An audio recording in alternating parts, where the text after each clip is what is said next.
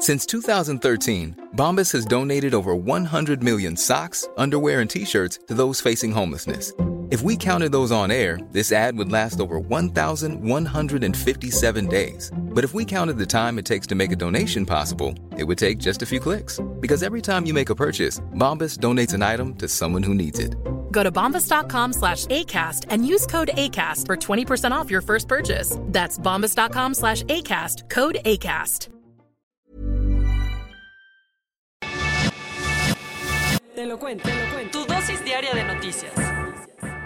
Al fin vamos a mitad de semana. Bienvenidos a su dosis diaria de noticias con Te lo cuento. Soy Laura Gudiño y les recuerdo que pueden seguirnos nuevamente en las redes sociales de Instagram y TikTok con el nombre de su podcast favorito, Te lo cuento. Ahora sí, vamos a ver juntos qué es lo que anda pasando en este mundo.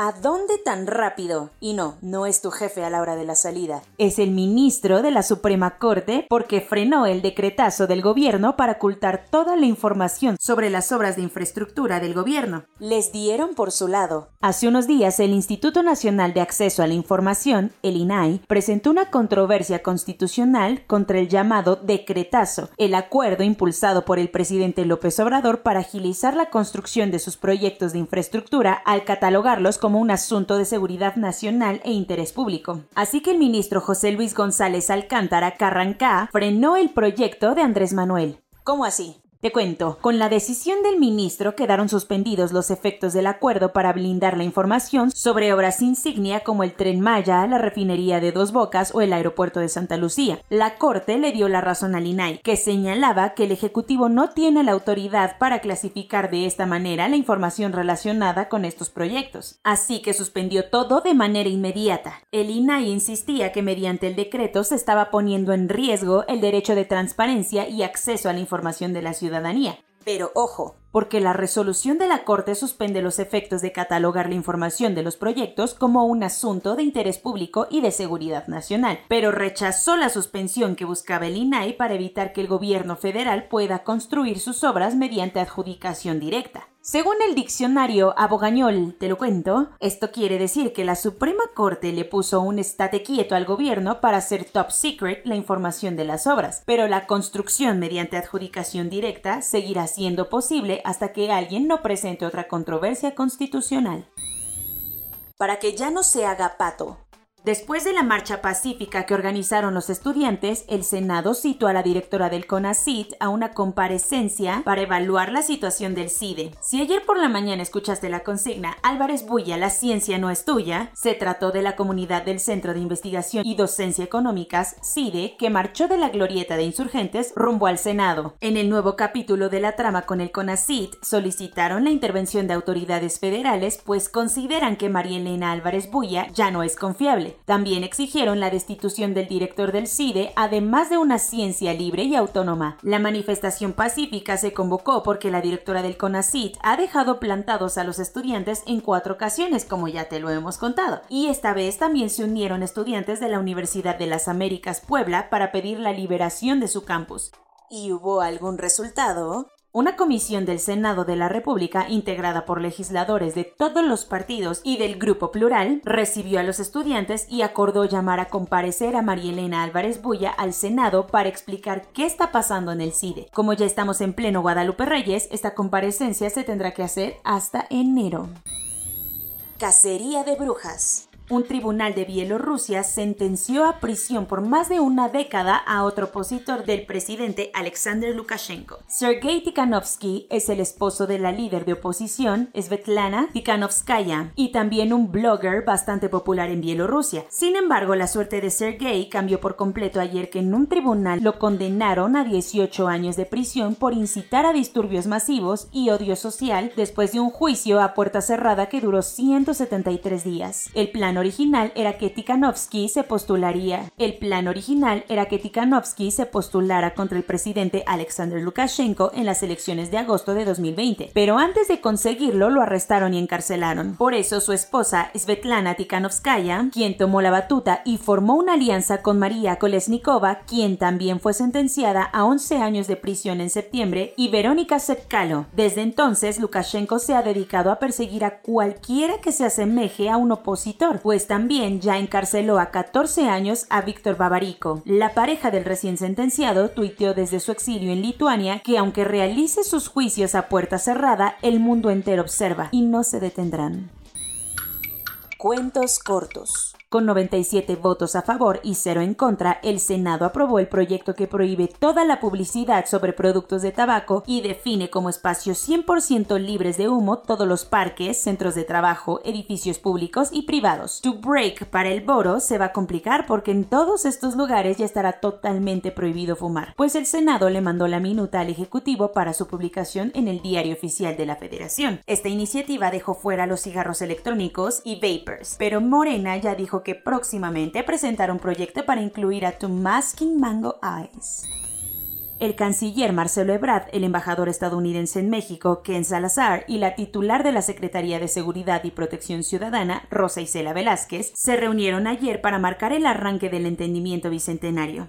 ¿Qué es lo que era eso? Te contamos. El nuevo acuerdo de seguridad transfronterizo entre México y Estados Unidos que enterró la iniciativa Mérida, nacida con el gobierno de Felipe Calderón. El encuentro dio el banderazo de salida a cinco grupos que trabajarán en reducir la violencia en ambos lados de la frontera. Para Salazar, este acuerdo forma parte de un momento transformativo de la relación entre Estados Unidos y México. Al cártel de los Beltrán Leiva y a sus socios europeos les cayó la ley. Después de tres años de estarle siguiendo la pista, la Policía Nacional Española detuvo a 16 personas pertenecientes a una red de narcotráfico vinculada a los Beltrán Leiva y con presencia en España y Países Bajos. La investigación que arrancó desde 2017 asegura que el Crystal Meth salía de México y entraba por el puerto de Barcelona escondido en bloques de concreto para ser distribuido por toda Europa. Durante la operación incautaron 2.549 kilos de metanfetamina, 1.370 kilos de cocaína y 17.000 litros de químicos para producir más droga. Ayer por la mañana se registraron dos explosiones al interior del aeropuerto Camilo Daza en Cúcuta, Colombia. Por desgracia, dos policías y un civil murieron a causa de las detonaciones. Según lo que las autoridades han informado, no se trató de un accidente, fuga de gas o cortocircuito, sino que más bien fueron atentados criminales. Un grupo de personas entraron a la terminal y detonaron un artefacto a las 5 y cuarto de la mañana, ocasionando ahí la muerte de un civil. Minutos después, mientras los policías registraban la zona, hicieron una inspección a una caja que también explotó y los mató. Como si a Haití no le faltaran tragedias, el día de ayer explotó un camión que transportaba gasolina, ocasionando la muerte de al menos 60 personas. El fatídico accidente sucedió en la ciudad de Cabo Haitiano por la madrugada, cuando un grupo de personas aprovechó que el camión estaba detenido y chorreando gasolina para quedarse con unos cuantos litros. Fue justo mientras la gente recogía combustible que el vehículo explotó. Además de las muertes y los heridos, el fuego también alcanzó algunas viviendas en los alrededores, causando más daños. Ayer a mediodía, el vicealcalde declaró que seguían en el recuento de las víctimas.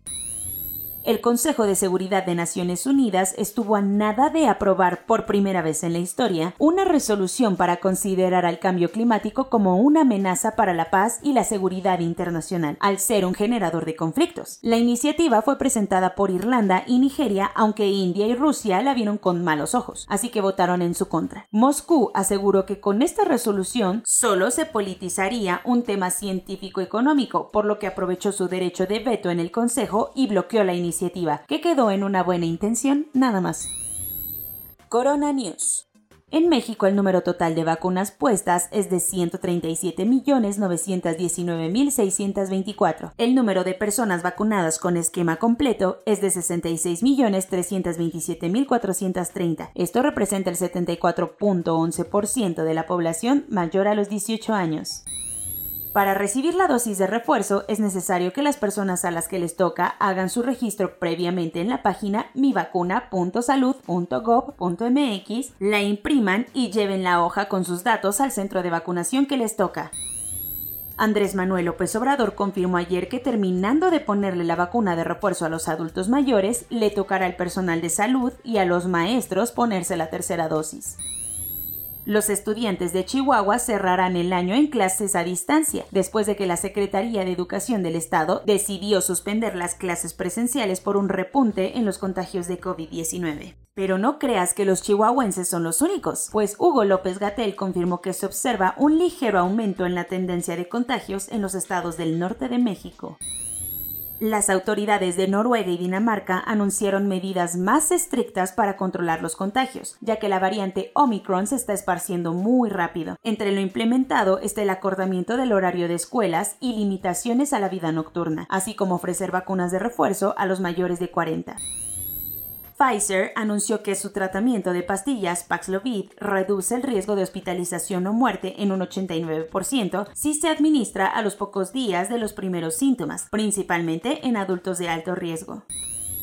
Discovery Health, la aseguradora más grande de Sudáfrica, realizó un estudio en el que concluyó que la variante Omicron provoca un COVID-19 menos grave, pero que es más resistente al esquema de vacunación completo de Pfizer.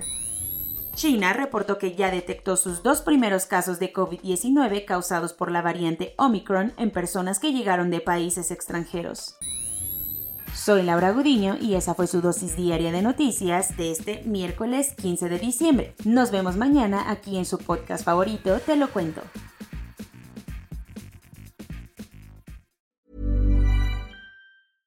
Hey, folks, I'm Mark Marin from the WTF Podcast, and this episode is brought to you by Kleenex Ultra Soft Tissues your ally to help tackle your allergy symptoms this season. I love the change of seasons, but nobody loves pollen and all those other things floating in the air that make you sneeze during this nice weather. Kleenex Ultra Soft tissues are hypoallergenic and allergist approved. So fight back against watery eyes and runny noses without worrying about irritating your skin. For this allergy season, grab Kleenex and face allergies head on.